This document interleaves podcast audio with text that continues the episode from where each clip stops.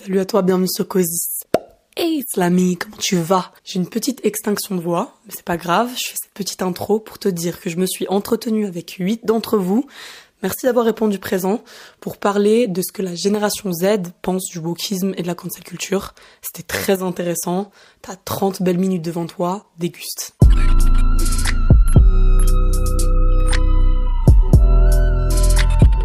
Pour commencer, est-ce que tu peux te présenter et donner ton âge? Moi, je m'appelle euh, Manuel, j'ai 18 ans. Actuellement, je suis à l'université. Je m'appelle Daryl, j'ai 19 ans. On me connaît sous le nom de Ruby et je vais avoir 22 euh, ans dans 22 jours. Je m'appelle Lilou, 21 ans. Je suis en master 1 de journalisme à Paris. Euh, je m'appelle Zineb, j'ai 23 ans, bientôt 24. Daniel Baeri, je viens de Neuchâtel, j'ai 23 ans, étudiant, rappeur à, à demi-temps. Moi, c'est Célia, j'ai 21 ans. Je m'appelle Lia, j'ai 16 ans, j'habite à Lausanne. Je fais un apprentissage dans les chemins de fer. Une autre passion s'est aussi développée chez moi, qui est la radio, le podcast.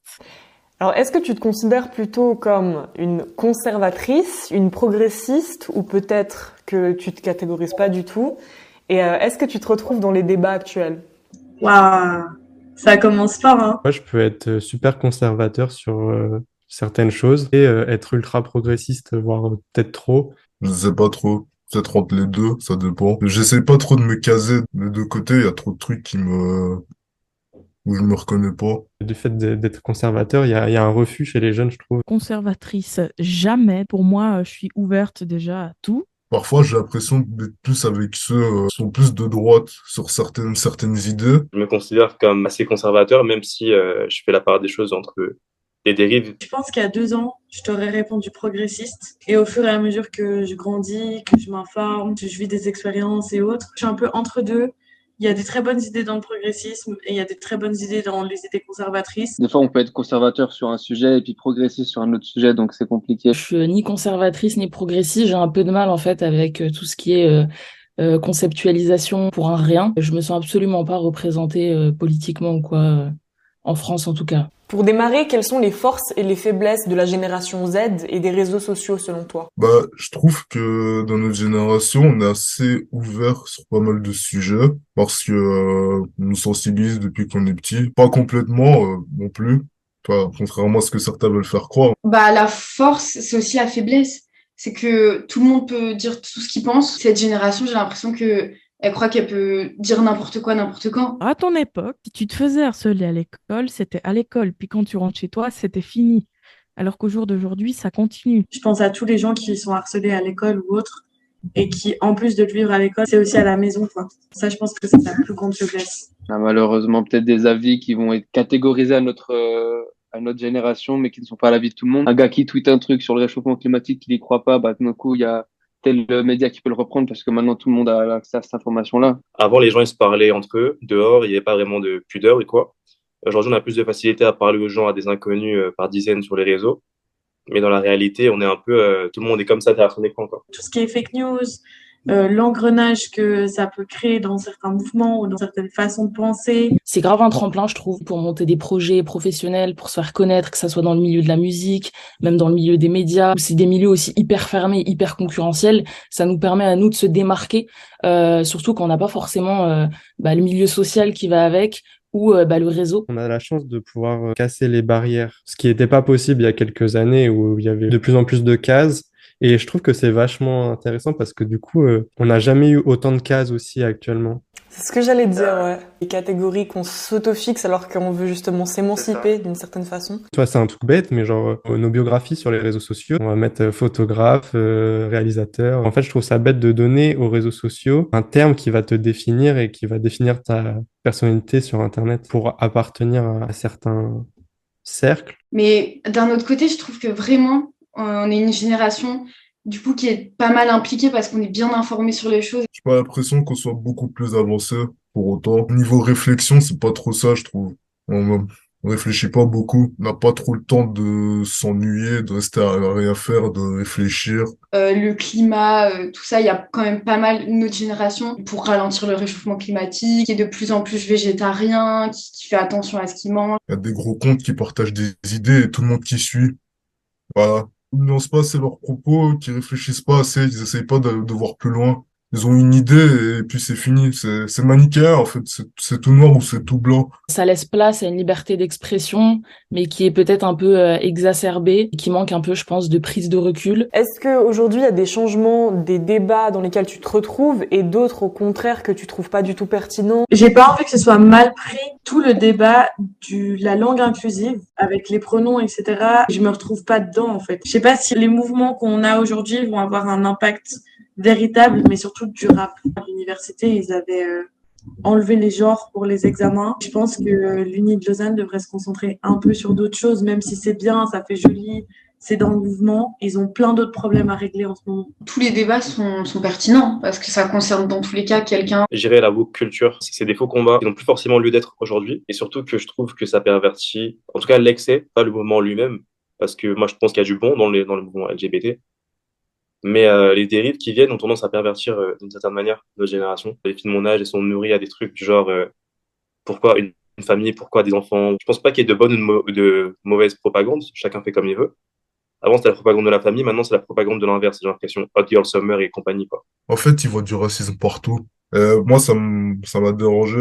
À force de traîner sur les réseaux, extrême, ça rime avec recherche d'attention. Donc forcément, on voit que, quand je vois ma maman, comment elle se démène et tout, la voit jamais, jamais, jamais se plaindre. J'ai l'impression que c'est vraiment des gens qui ont du temps. Bah, tu vois, c'est des trucs bêtes, mais euh, moi, je suis grave quelqu'un qui kiffe euh, euh, la gastronomie française, euh, les petits villages. Tiens, bah voilà, je quitte tout, je deviens maraîcher, je vais faire pousser des, des, des, fruits et légumes anciens, oubliés, je vais vendre ça sur le marché. Et en fait, j'ai vraiment l'impression que c'est quelque chose qui est vachement connoté avec, bah, du coup, euh, les conservateurs d'extrême droite, etc., ou même d'extrême gauche, tu vois. C'est compliqué d'être fier de ça. Je parlais d'une personnalité, genre Jean-Pierre Pernaut. Il a grave ce truc de transmission des régions, etc., des traditions, etc. Et je trouve ça tellement beau. C'est exactement comme ça où tu peux justement euh, reconnecter avec euh, le territoire français et, et, les mentalités actuelles. Ça me permet de te demander, est-ce que tu penses que la génération réseau, elle est plus ouverte d'esprit et elle a développé un plus grand esprit critique par rapport aux anciennes générations ou au contraire, tu as le sentiment que ça a régressé? Très bonne question. Très très bonne question. Tu poses tes questions vraiment juste, tu mets le doigt dessus. Elle est pas forcément plus ouverte d'esprit. Oui, on est plus ouvert d'esprit, beaucoup plus même. Je trouve que notre génération, elle est vachement plus ouverte d'esprit dans la vraie vie que sur Internet. En fait, on peut être tout autant hyper ouvert aux autres, mais on peut aussi euh, cancel et dégager une personne à la seconde euh, quand on voit qu'elle est borderline. Notre génération, elle est ouverte que à l'ouverture. Tout le monde doit être ouvert à tout. Les gens sont ouverts tant que tu vas dans leur sens. Je pense qu'on est surtout plus informés et ça c'est cool. C'est surtout des gens qui sont entre eux, selon leurs opinions, qu'on se referme pas mal sur nos groupes, sur nos, on se rentre dans des cases et on parle entre nous. Tu essayes de, de, prouver des choses que, au final, tu crois même pas, parce que, bah, en fait, c'est un jeu d'algorithme. Ouais, il y a ce truc de jouer un rôle aussi sur Internet. C'est bien que l'arrivée des Lumières, ça avait beaucoup encouragé à réfléchir par soi-même. De notre génération, je pense que c'est presque une évidence. Euh, sur ce point-là, on est plus avancé. Maintenant, est-ce qu'on va, on va jusqu'au bout? Ça, j'en sais rien. Est-ce que les réseaux sociaux développent notre esprit critique Pour moi, c'est non. Pour les utiliser correctement, il faut qu'on ait déjà un esprit critique construit ou vraiment bien en construction. Ça se fait en famille, ça se fait à l'école. Chose bête, mais la crise climatique, il faut avoir un esprit critique de est-ce que on se, on, devient militant hardcore et euh, je dire je donne ma vie pour parce que bah c'est notre rôle ou alors on prend du recul on regarde est-ce que euh, je peux changer les choses et est-ce que je, je, je, dois donner ma vie à ça alors que c'est pas ma faute? On, peut avoir un esprit ouvert et euh, prendre tout en considération et réussir à nuancer. On est dans une époque où les mouvances et les concepts arrivent hyper rapidement, où les tendances vont et viennent. Ce qu'il faut pas oublier, c'est que chaque concept et chaque mouvance a ses limites. Et il faut pouvoir s'interroger sur ça. Ça nous a permis d'avoir une voix commune et une voix euh, qui a beaucoup plus d'ampleur. Donc, on a la sensation qu'on est plus ouvert, mais je pense juste que les choses, elles vont plus vite. Mais que tous les débats qu'on a et toutes les pensées qu'on a, elles existent à la base. C'est pas les réseaux qui les ont créés, mais les réseaux les amplifient. Qu'est-ce que tu penses de la cancel culture? C'est un débat compliqué. Je trouve que c'est important je trouve qu'elle est pas, c'est pas débile comme euh, comme notion. Ah, pff, pour moi, c'est c'est un peu débile. C'est complètement débile. Mais pour des choses vraiment euh, où dans la vraie vie tu pourrais pas pardonner, mais il y a plein de choses qu'on pardonne pas sur Internet, alors que dans la vraie vie, bah ça va quelqu'un qui aurait juste eu des propos un peu déplacés, on peut juste lui expliquer les bonnes choses, puis si la personne est réceptive, c'est bon. Quelqu'un qui sur les réseaux sociaux est raciste, LGBT-phobe, tout ce que tu veux, et qui l'expose publiquement et qui assume ses actes, Moi, je pense que ça mérite d'être des personnes aux qui on n'accorde pas d'attention. Mais de là, aller les, harceler, ça, je trouve pas ça normal. Personne ne mérite de se faire harceler. Ça peut se donner euh, une impression de toute puissance, comme si en fait euh, on détenait la, marche à suivre. Voilà, les choses sont comme ça, on décide de ce qui est bien ou pas. Quand ça nous plaît pas, ben on, on met de côté. Par exemple, il y a quelques jours, ils ont enlevé le nom, je sais plus si c'était l'auteur d'Harry Potter ou quoi, pour, parce qu'elle avait eu des Ah. propos transphobes. Ils enlèvent les noms de son livre au lieu de juste boycotter les livres à fond et ne pas les lire. Enfin voilà, c'est vraiment décider de ce qui était bon ou pas, et si tu t'y plies pas, bah tu te fais flaguer.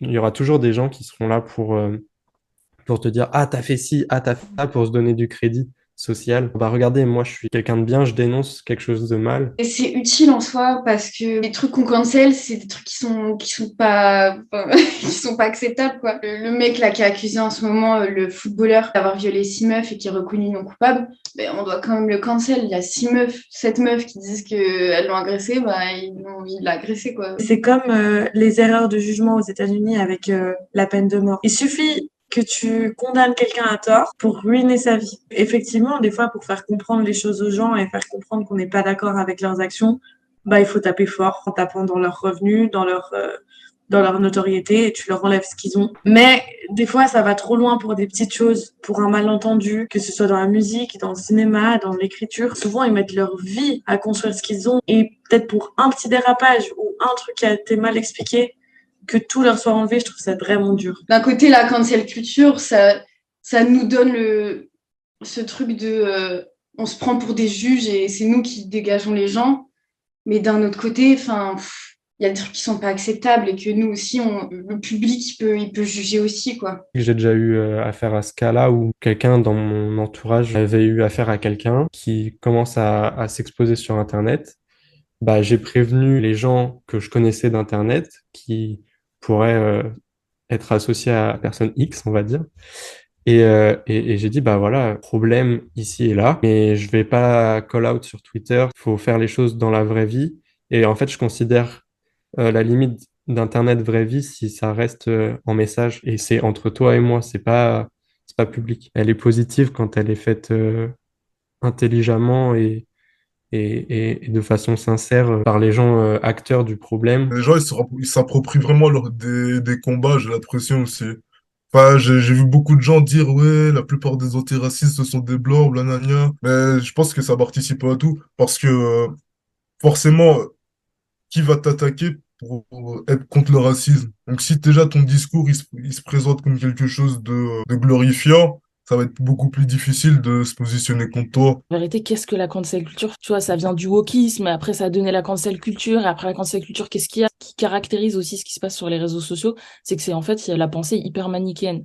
C'est soit tout est noir, soit tout est blanc. Comme toute mouvance, il y a ses limites, donc faut faire attention. Est-ce que tu considères la cancel culture comme une forme de justice sociale ou comme une forme d'intolérance et d'entrave à la liberté d'expression? Et comment est-ce que tu fixes un peu les limites?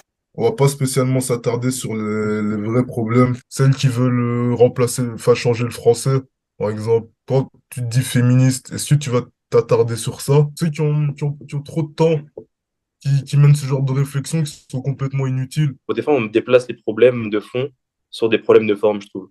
C'est-à-dire qu'il y a, il y a peut y avoir du racisme euh, institutionnel, il peut y avoir du racisme du gouvernement, mais on va polémiquer sur du, sur de la camaraderie, quoi. Tu, tu l'as franchi en deux secondes, la limite. Faut avoir aussi la présence d'esprit de se dire, bah, euh, c'est quelqu'un qui a pas la même opinion que moi, euh, une culture, quoi. Bah, il y a l'affaire Norman, le youtubeur français euh, qui a été placé en garde à vue pour euh, suspicion de d'agression sexuelle. Je me suis désabonnée, par exemple, de sa chaîne, de son compte Instagram. C'est normal de plus accorder d'attention. Jamais je n'irai dans ses messages privés pour l'insulter. Il y a des choses qui se savent et qui se savent pas forcément. Toi aussi, tu as un peu un pied dans le milieu musical et tu sais certaines choses. Dooms euh, Adèle Exarchopoulos, genre l'histoire qu'il y a eu dessus, personne ne- n'est au courant. Ça a été au tribunal.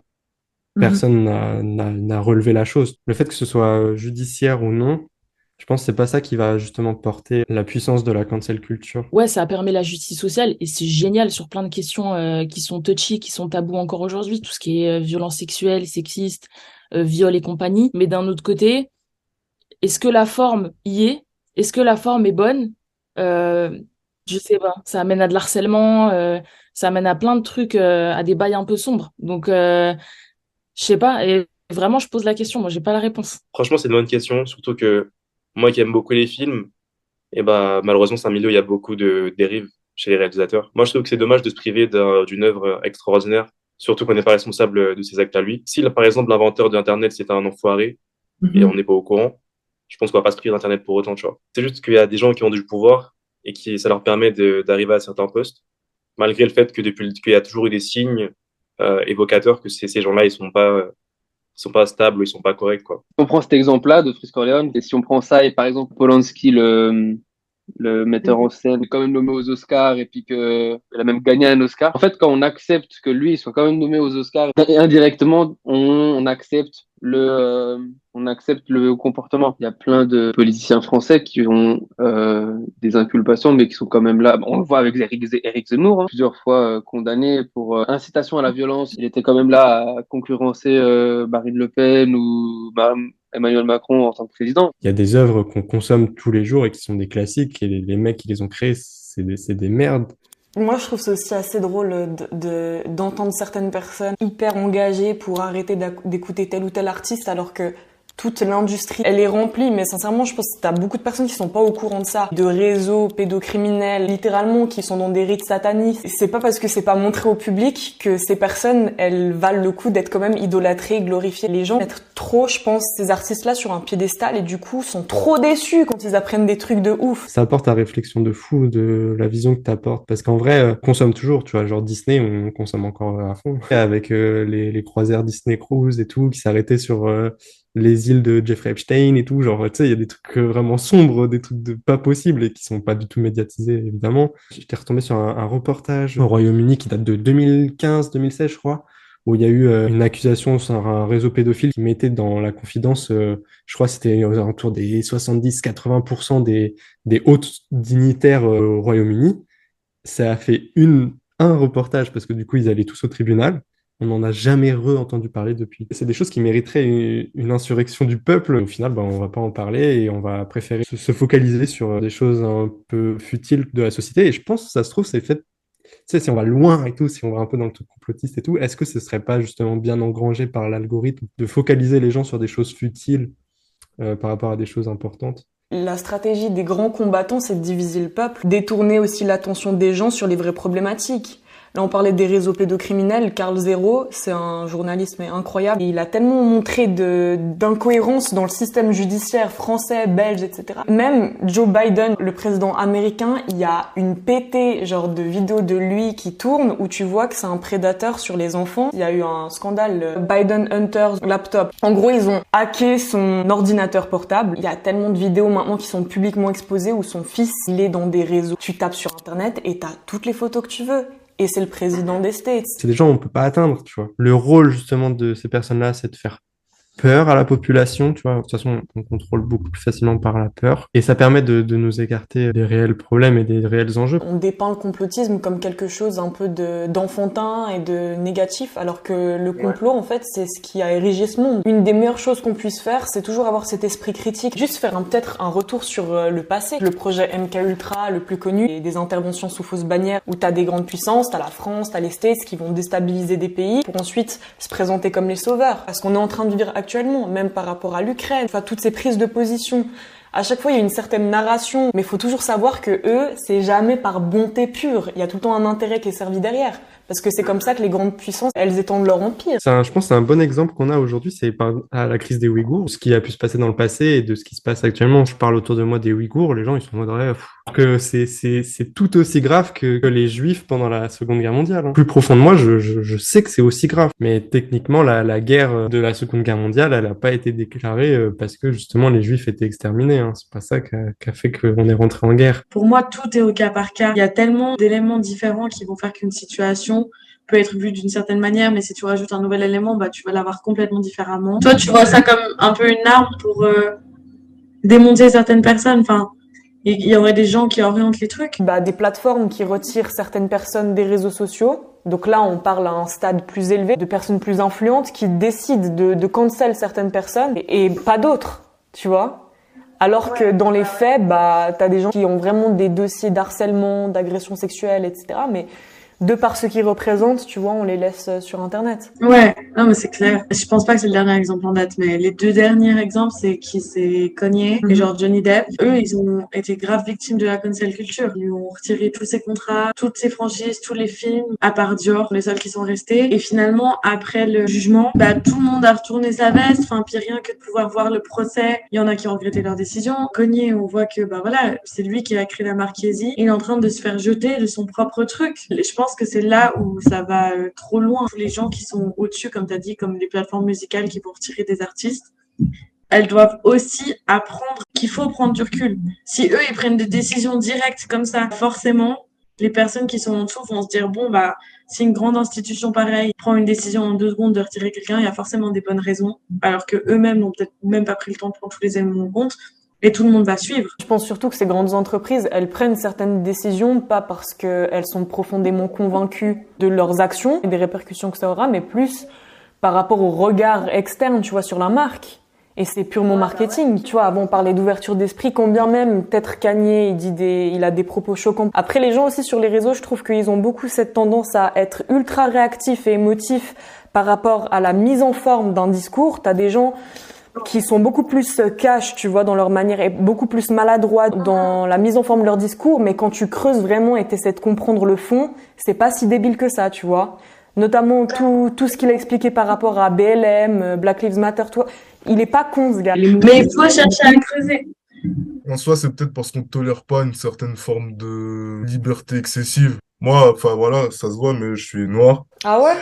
Bah, c'est pas parce que parfois mes amis m'appellent le blanc, mais on est daltonien, on voit, on voit l'âme, on va pas le. Si je croise un raciste, par exemple, plutôt que de l'attaquer ou quoi, je vais plus essayer de discuter avec lui. Ou alors, je vais, je vais, pas m'attarder sur son cas. Enfin, moi, limite, ils me font, ils me font rire. Il y a même pas une heure, tombé sur un tweet qui disait, ouais, je me trouve trop belle comme ça, je comprends pas les, les noirs qui, qui veulent devenir blanches.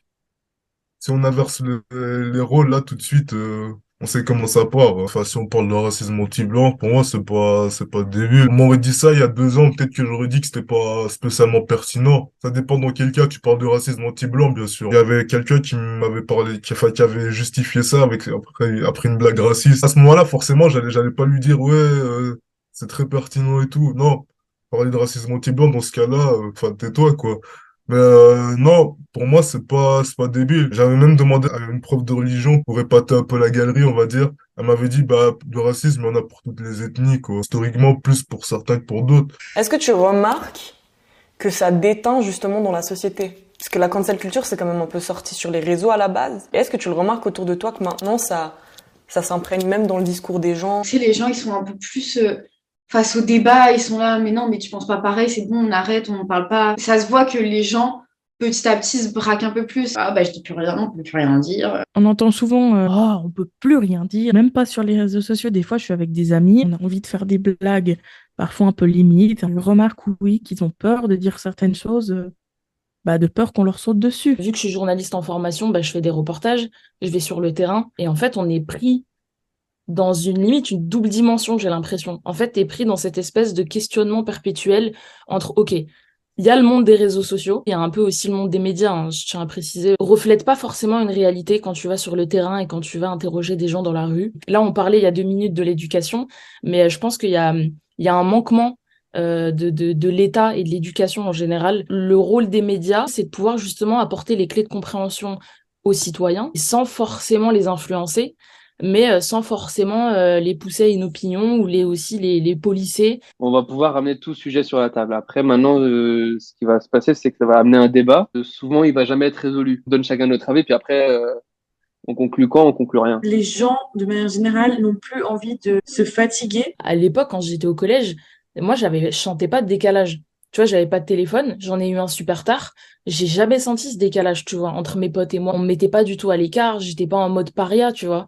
Mais euh, juste, il y a certains délires ouais, je mettais deux secondes avant de capter, tu vois, avant que ça monte au cerveau. J'avais pas forcément les mêmes rêves, mais pour autant, ça m'a pas du tout empêché à aucun moment de m'intégrer ou quoi dans, dans tous les milieux sociaux. Mais je pense que ça t'encourage aussi de, à, à développer d'autres capacités, tu vois. Quand t'es jeune et que et, et c'est là où tout se construit et tu cherches un petit peu à développer un charisme et, et, et à être intéressant, ça te permet de développer d'autres, d'être un peu plus créatif aussi. Très clairement, ben ça je le vois, je le vois typiquement avec ma sœur. Elle a du temps pour faire euh, des sports, apprendre des langues. On a grandi qu'avec des bouquins. Tu vois, moi, ma sœur, euh, j'ai un délire, je lui fais lire du Marx. Et à chaque fin de mois, elle me fait des fiches de lecture, on s'appelle au téléphone, on débat sur euh, ah ouais, qu'est-ce que le marxisme, qu'est-ce que le capitalisme?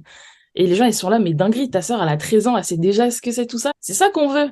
C'est, c'est, on veut qu'elle puisse avoir une éducation, euh, qu'elle puisse avoir des références euh, et qu'elle puisse tout simplement développer son esprit critique et qu'elle puisse se démarquer. Je pense que c'est par la culture, l'échange aussi avec les adultes parce qu'elle est beaucoup entourée d'adultes. Et en fait, euh, on voit totalement la différence en fait avec d'autres jeunes. Est-ce que la génération Z, elle est plus fragile finalement? Est-ce qu'ils sont réellement fragiles ou est-ce que c'est plus une image qui se donne pour avoir de l'attention? À force de le faire, forcément, ils le deviennent vraiment pas dire que ma génération elle est fragile, mais en vrai, euh, peut-être un peu, hein. Peut-être un peu parce que on a cette habitude du coup de se braquer et du coup tu vas nous dire le moindre truc et on va en faire des caisses, on va surréagir genre ah t'as dit ça mais t'es ouf. Je pense que les gens ils se voilent la face aussi. euh.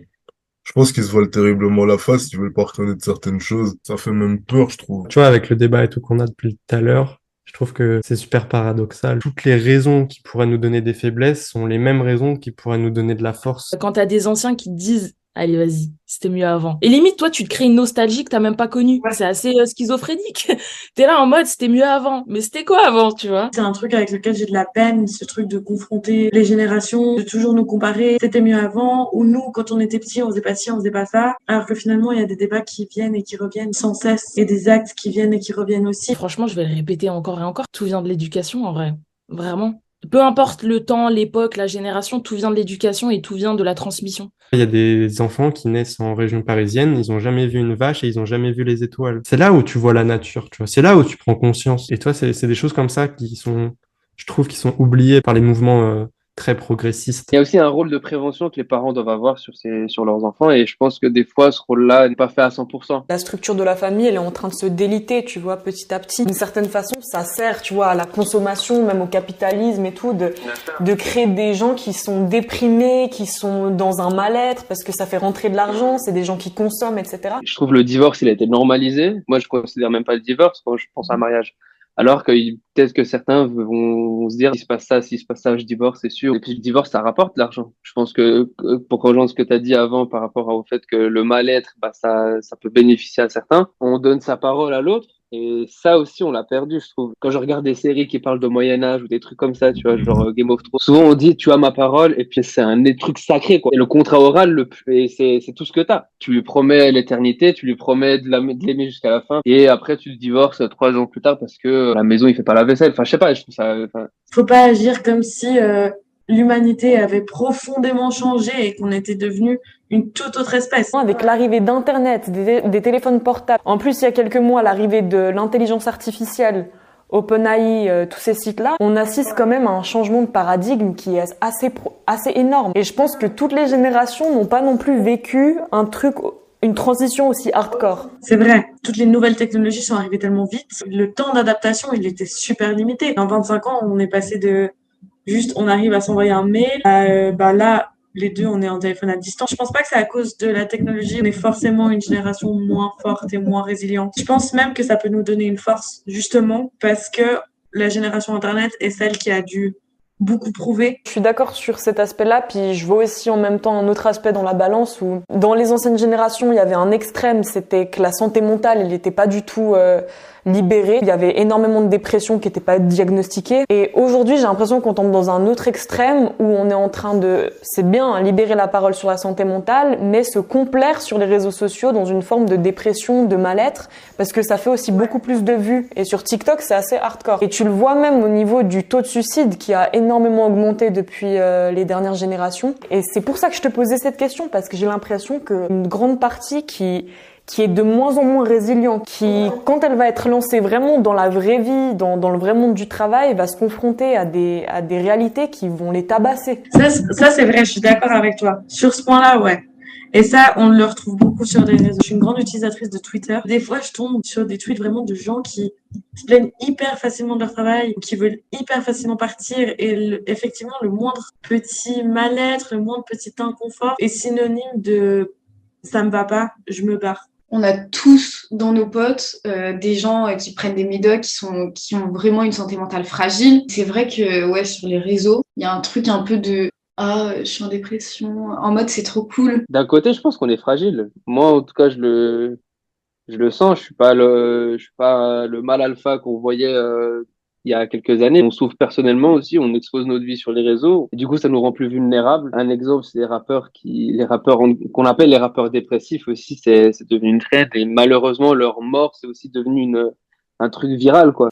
Bah parfait, écoute, t'as répondu à toutes mes questions. Tu me donnes envie de débattre encore pendant des heures. T'es une tueuse, bah t'as trop bien répondu, qu'est-ce que je te dis C'est génial Et voilà les amis, l'épisode est terminé, j'espère que vous aurez apprécié. N'hésitez pas à donner vous aussi vos retours en commentaire, c'est toujours pertinent. N'hésite pas à t'abonner à Cozy Space, à liker, à partager, tu connais mon ref.